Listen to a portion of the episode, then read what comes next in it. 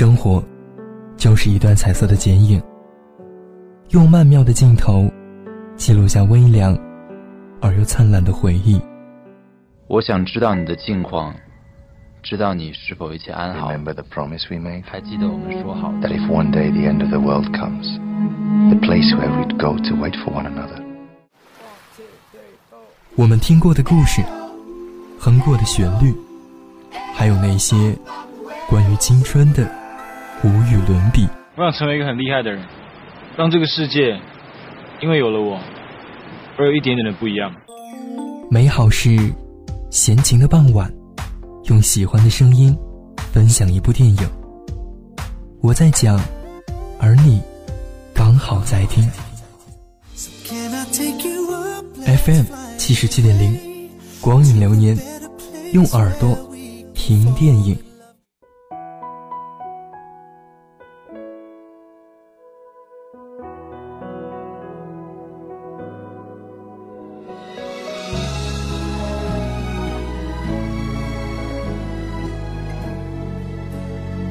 为了自己想过的生活，勇敢放弃一些东西。这个世界没有公正之处，你也永远得不到两全之计。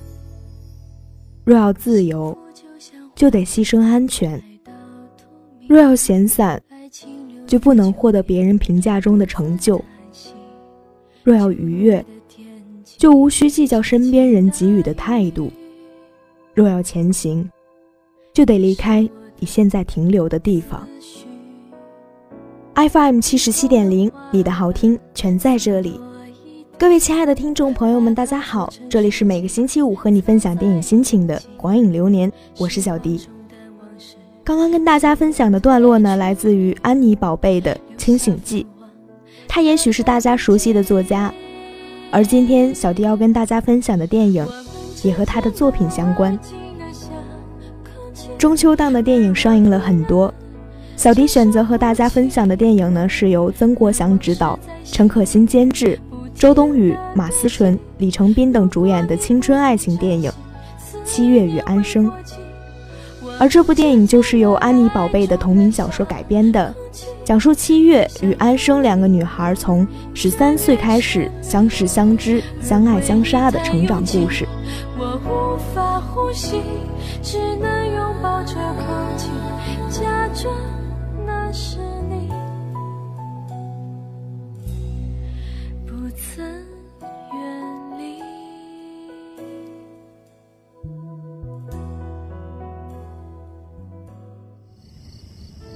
当城市的灯火不再温热，心底总是会想起那些熟悉的话语。我们活在浩瀚的宇宙里，漫天飘洒的宇宙尘埃和星河光尘，我们是比这些还要渺小的存在。偶尔失落，也努力的让自己快乐。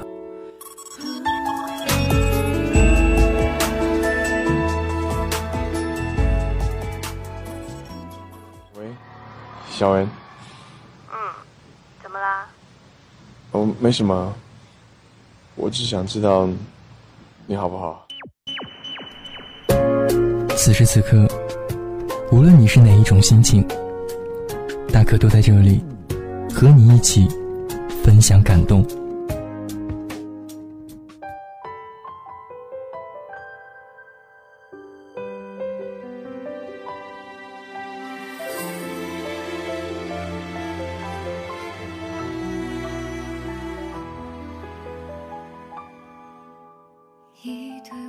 十三岁，奏响了青春序曲的第一个音符。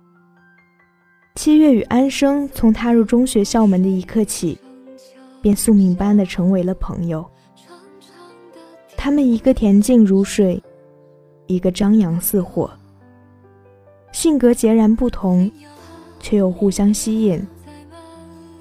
他们以为会永远陪伴在彼此的生命里。然而，青春的阵痛带来的不是别的，而是对同一个男生的爱。十八岁那年，他们遇见了苏佳明，至此，成长的大幕轰然打开。昏黄的路灯下，是两个少女拉长的影子。镜头对准分外青涩的两张脸，一步步推进至坦诚相见。他和她只相视一笑，跨越了十几年。而这交错的时空和岁月里，影影绰绰，原来只有你还在这里。安生拉着七月躺在狭小的出租屋，你躺在我的臂弯里，我保护你。火车站，安生对着七月瞬间冰冷下来的脸，大声喊着：“你让我留下，我就留下。”大雨滂沱的夜。回家的七月看到抱膝而坐的安生，一个用力的拥抱。七月拿起花洒喷向抬起头的安生，迸发的哭泣与戛然而止的暗哑。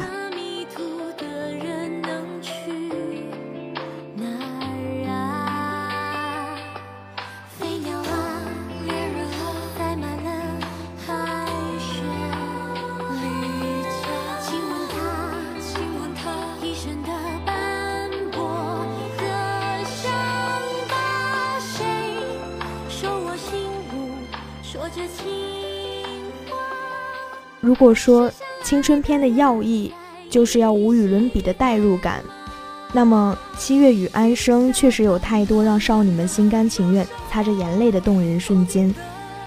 我喜欢《七月与安生》，就仿佛看到了那些希望成为的自己：乖巧的、叛逆的、安定的、流浪的、少女的、成熟的，通通终结在二十七岁之前。已经很久没有看到一部纯描述女性之间友谊的电影。影片中不断戳中敏感情绪的力量，是只有女生才懂的。婉转细腻的小小心思，有嫉妒，有虚荣，有做作，有恨，也有爱。我在意的不是我男朋友把项链送给你，而是我原来爱自己比爱你更多。原来我也有东西与你无法分享，这才是我一生最大的遗憾。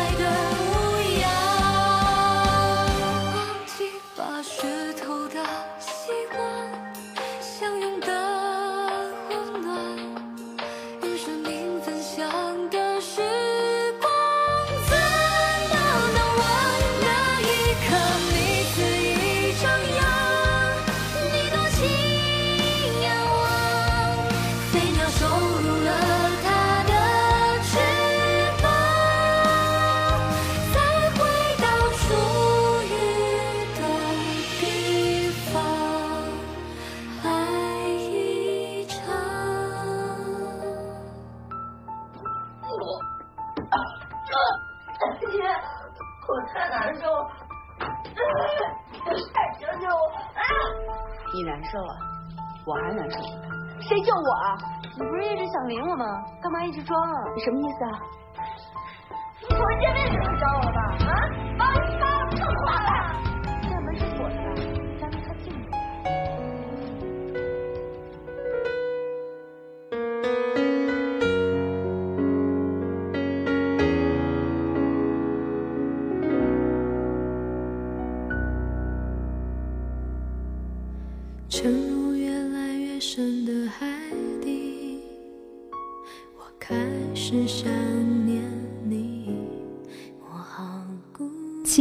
安生，熟稔的如同一个躯体里的两个灵魂。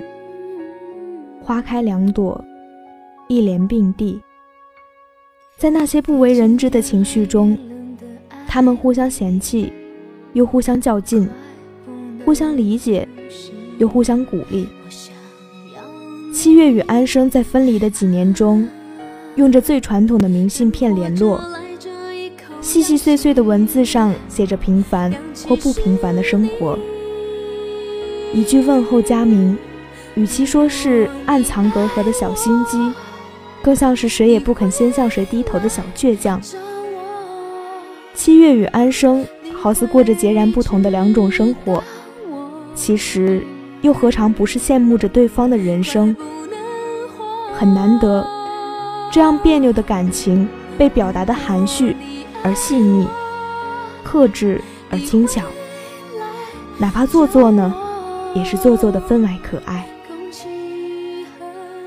对于翻转又翻转的结局，无畏是活着比死了更难。安生比七月更惨。安生桀骜不羁的样子，好似一只张牙舞爪的小豹，假模假样的装腔作势，却打心底里比谁都天真和善良。他四海为家，做各种各样的工作，交际无所不在的朋友，一副很懂男人的架势，但从没有一个确定的归属。他守着七月未完成的梦想，以他之名。记录着过往纷纷，恍如一场盛大的告白与告别。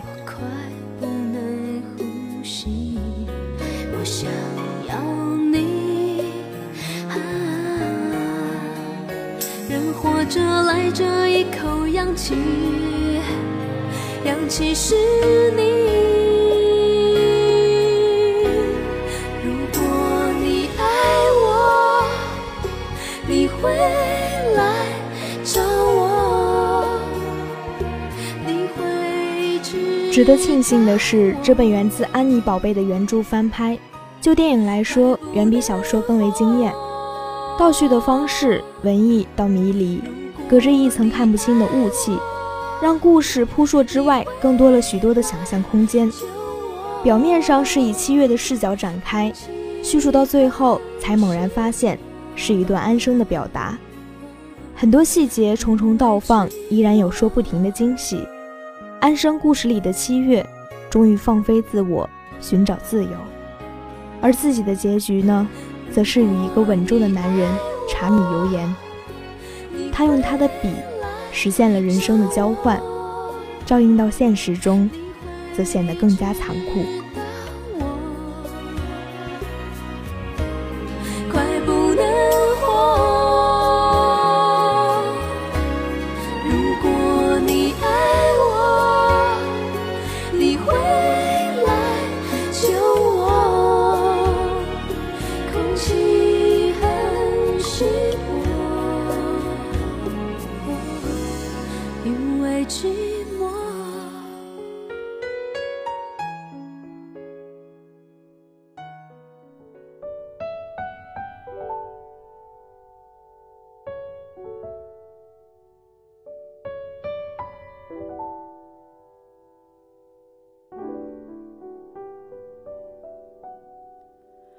有多久没见你？以为你在哪里？周冬雨和马思纯不仅有惊喜，还有惊艳。两个姑娘眼神交汇的一瞬间，火花十足，迸发的力量显得格外惊人。而哭戏尤其一眼万年。他们就是现实生活里可能会出现的七月与安生，在教室里，在酒吧内，在大街上，在人潮中，总会有些样子闪回到回忆的片段里，一一拼合重叠。那些年，你是否也曾幼稚青涩？如果踩住一个人的影子，他就不会走远了。七月与安生的每一次分离再重逢，都伴随着一次共遇。肢体的亲密总能瞬间拉近两个人被时间和空间阻隔的距离。在友情的天平博弈里，年少时候是七月照顾安生，长大了，则是安生让着七月。谁对，谁错，谁装得更假，谁算得更轻？不过是捧着一颗只想给你一个人的心，不与他人同。从这个层面来说，苏佳明永远只是，也只能是一个浅浅的过客。若是可以选择，停留在年少时第一次去出租屋就刚刚好。安生未曾远游，七月仍抱幻想。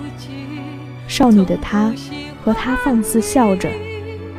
不流眼泪，不诉离殇，你说多好。如果不能够永远走在一起，也至少给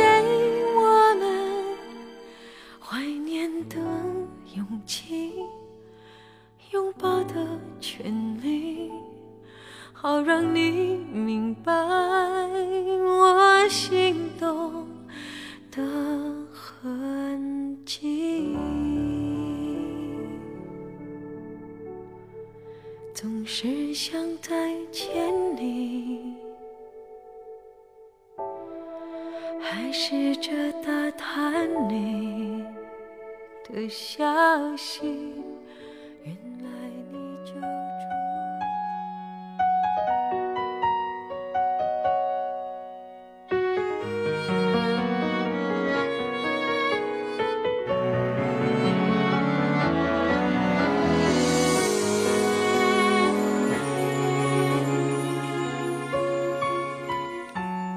不开心的眼，仿佛将我推到悬崖边缘。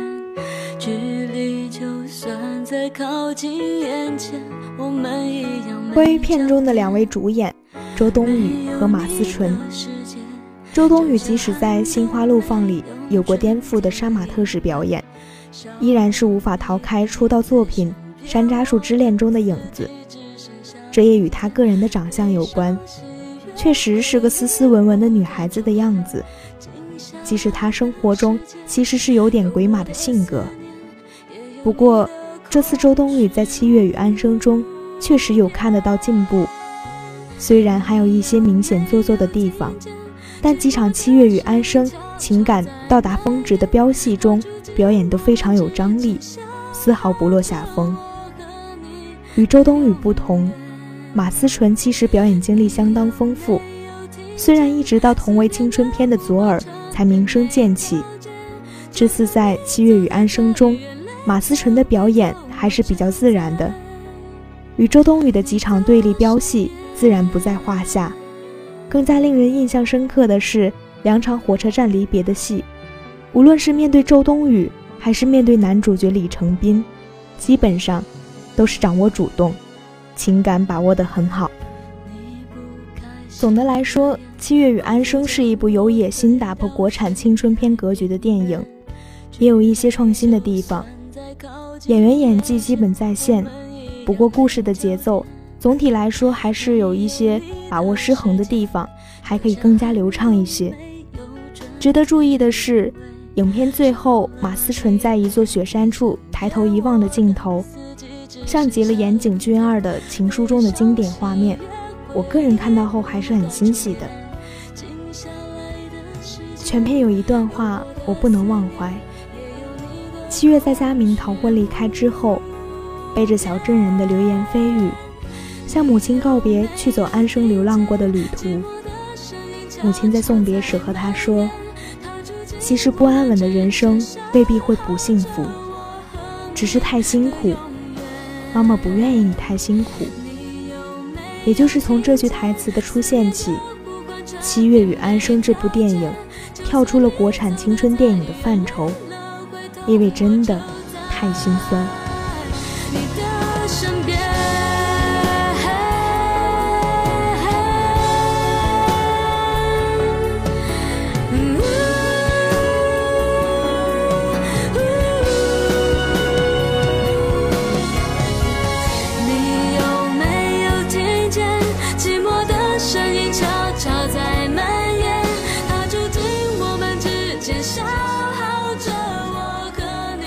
结局并不是真正的答案，每个人的人生都需要自己去寻找答案。